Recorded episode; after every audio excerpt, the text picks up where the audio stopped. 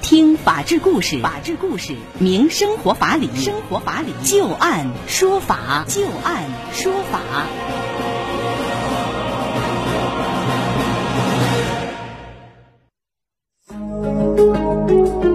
北京时间的十八点零二分，您现在正在关注收听的是石家庄广播电视台农村广播，在每天的傍晚六点到六点半为您带来的旧案说法，我是志金。我们会在每天的节目当中就一些真实发生的案例来邀请我们的法律顾问，帮助大家分析其中所蕴含的法理和人情。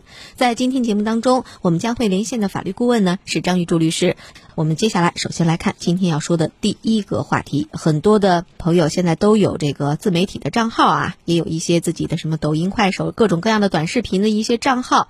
那如果在生活当中您拍下了一些视频片段，传到了网上。是否会构成对他人的侵权呢？先来看第一个案子，有人在母婴店买了一瓶婴儿洗发水啊，后来去换货，跟店员争了两句，就是这么一件芝麻绿豆大点的小事儿。但是呢，店员偷偷的拍下两个人争执的视频，然后就放到了抖音上。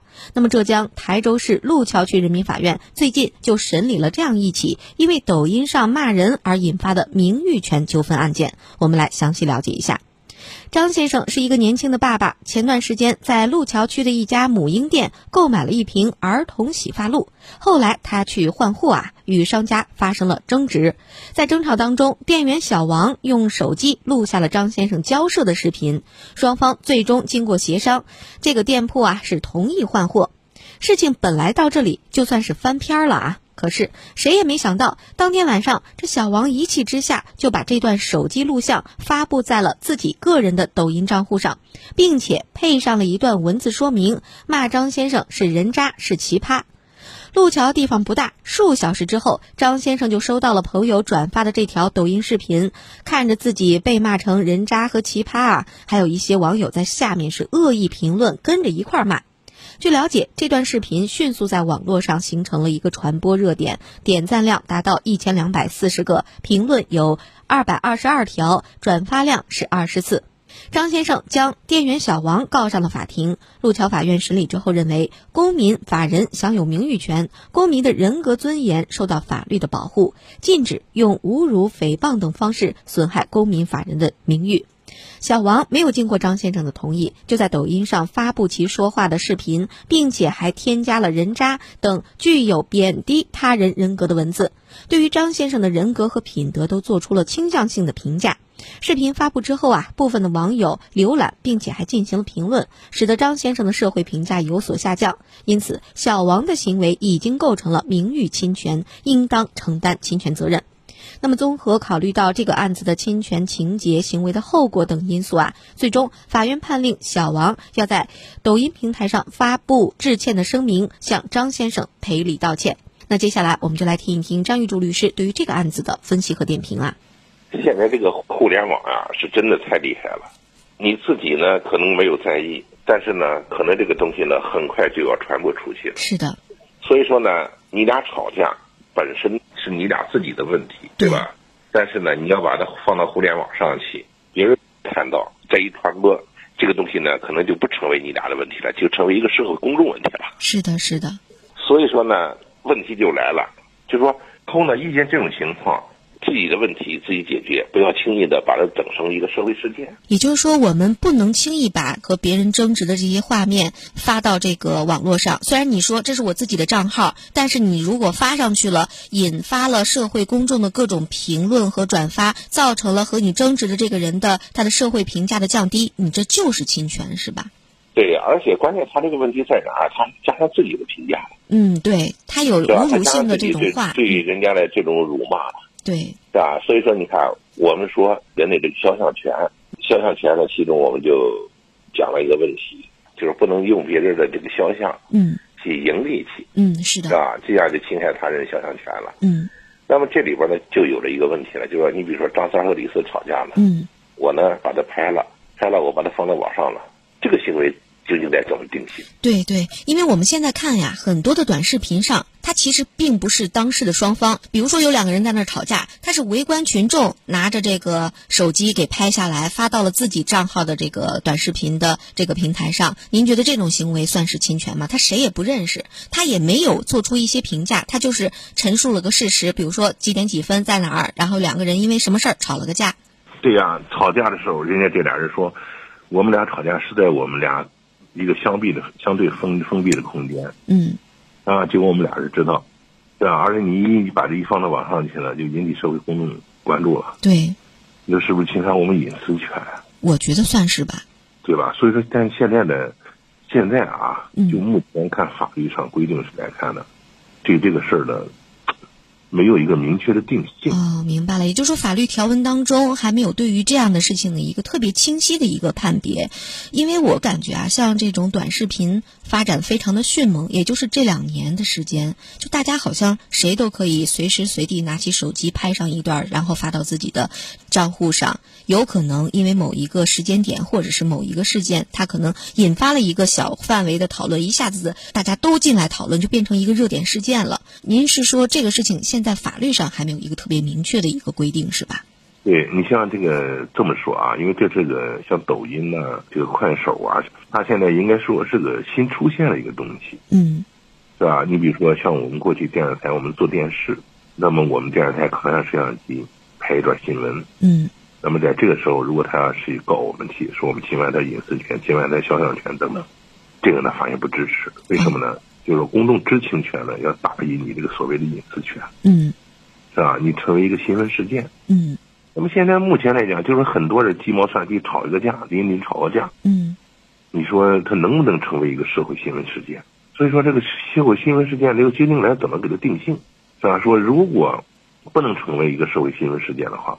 你擅自拍他人的一个一一些隐私的行为，你给人放到网上去，那么在这个时候是不是就侵犯了人家隐私权？像一个新闻事件呢，还是侵犯别人隐私权的一个问题？所以这个东西呢，我其实有的时候我也在考虑这个东西。这个东西你怎么来进行界定？当然，所谓的公职人员，你利用职务的这种便利所获得的这个东西，你肯定不能让你放到网上去。是吧？这个是就是我们就说说，比如说就是大马路上两个人吵架，其他的人围观的群众把它拍下来放到网上，在您看来，您的个人观点，您觉得这个是否是算是侵犯隐私权呢？这个东西我真的说不太好，但是现在我看最高人民法院没有明确的定性的。嗯，其实很多人已经在讨论这个问题了，是吧？也是引发了广泛的业界的一个关注和讨论，是吧？这个所以说呢，就是说这里边其实就涉及到一个问题了，涉及到一个什么问题呢？就是公众的知情权。是吧？和个人的隐私，是吧？怎么来进行平衡？嗯，明白。是吧？尤其是在现在新媒体下，怎么来平衡双方之间的关系？嗯，说如果要是算侵犯别人隐私了，那么你就要定性哪些单位可以拍算是新闻，其余单位你都不能拍，尤其是一些个人。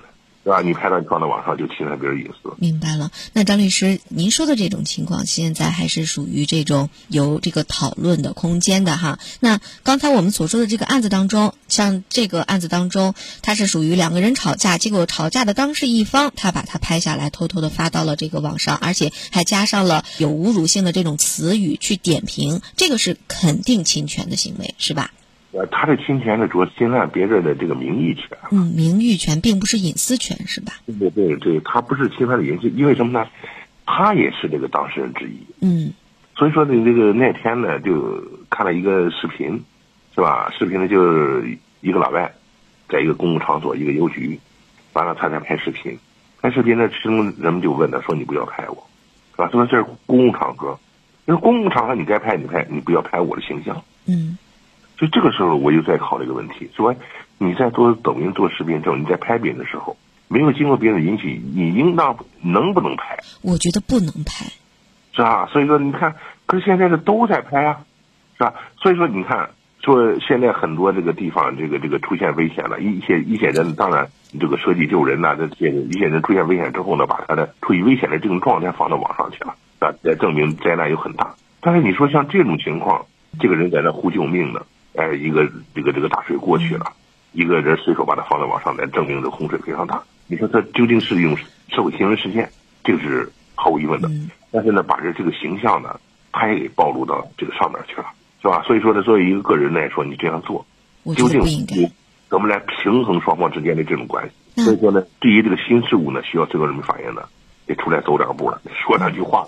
你要假如说我们再换一种角度说，他没有说他人渣，是吧？就说哎，那天资金到我店里来了，他要求换，我不给他换，大家伙看看他表现怎么样，看看我们俩谁的素质高。没有说让大家给评评理，这事儿究竟是他错还是我错，是吧？啊，嗯啊，结果我也是当事人呢，我就把这视频，把我们店的这个录像啊监控，我接下接下来配上配上咱们当时的录音了，哒哒哒这人吵了，完了之后你就不干了，你说你凭什么把我的这个形象，你给我播出去了？嗯。吧？你有什么权利播呢？是的，当时我要知道你在那拍，我会很正规的说几句话。嗯，是的。所以我不知道你在那拍，我在那撒泼打滚的。对，就是你知道你在拍，我不知道你在拍，这样的话对我来讲是不公平的。对呀，你知道你在拍，你在这正义凛然了。嗯，是吧？我不知道你在拍，我证明我平时我也是正人君子，我那天撒泼打滚的。是这个问题，这个东西呢，不对等，首先。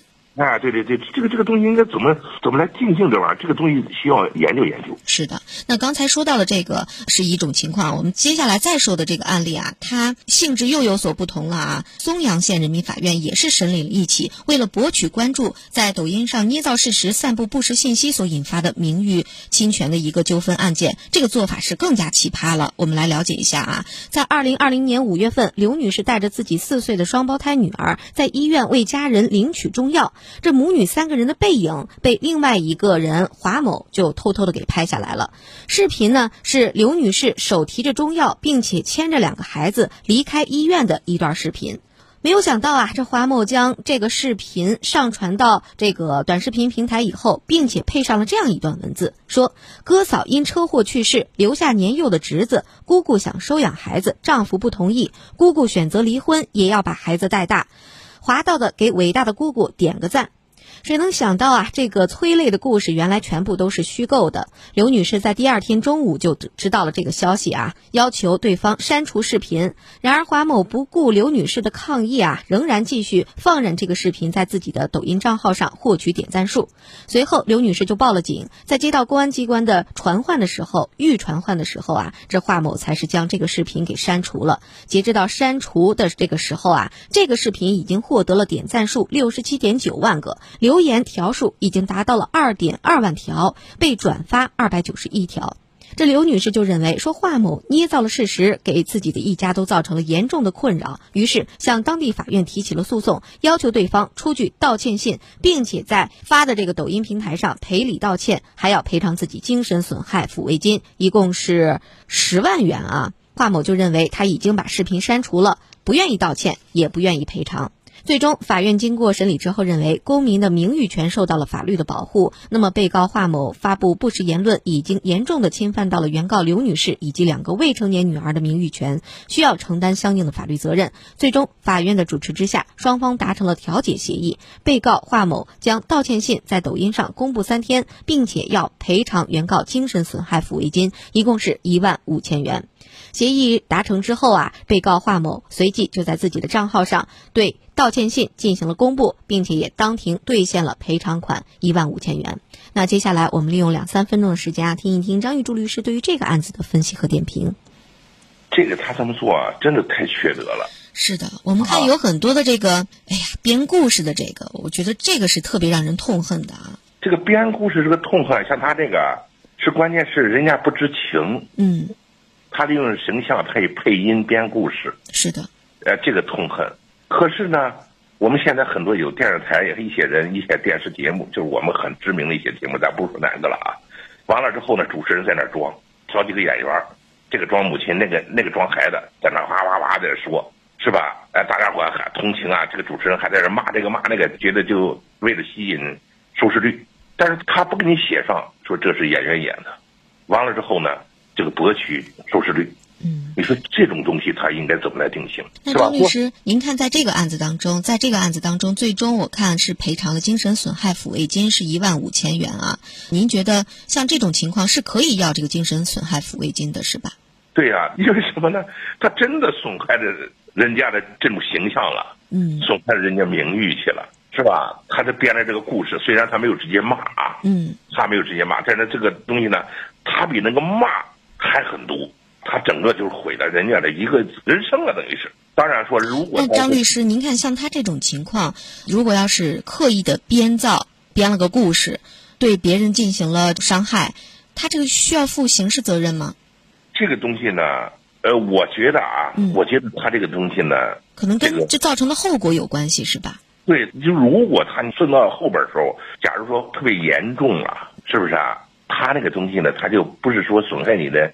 名誉权了，损害你的隐私，侵害你隐私权了。嗯，他就是侮辱诽谤了。哦，侮辱诽谤罪，这个就是属于刑事责任了，是吧？啊，对，因为损害你的名誉权了，侵害你隐私权了，这是民事上的一个概念。哦，对吧？当然，你侮辱诽谤，你也说啊，谁谁谁谁怎么他编了个故事，损害了你的名誉了，是吧？当然，他再恶毒点儿。是吧？他在这个这个加一些侮辱性的语言了，那就严重了。嗯，所以说你看他这种严重，他能严重到什么程度呢？是吧？只是把故事讲得更加悲催一点，让人们看完之后眼泪哗哗流。所以说他谈不上对他的人生的这种很明显的这种攻击。嗯，明白了。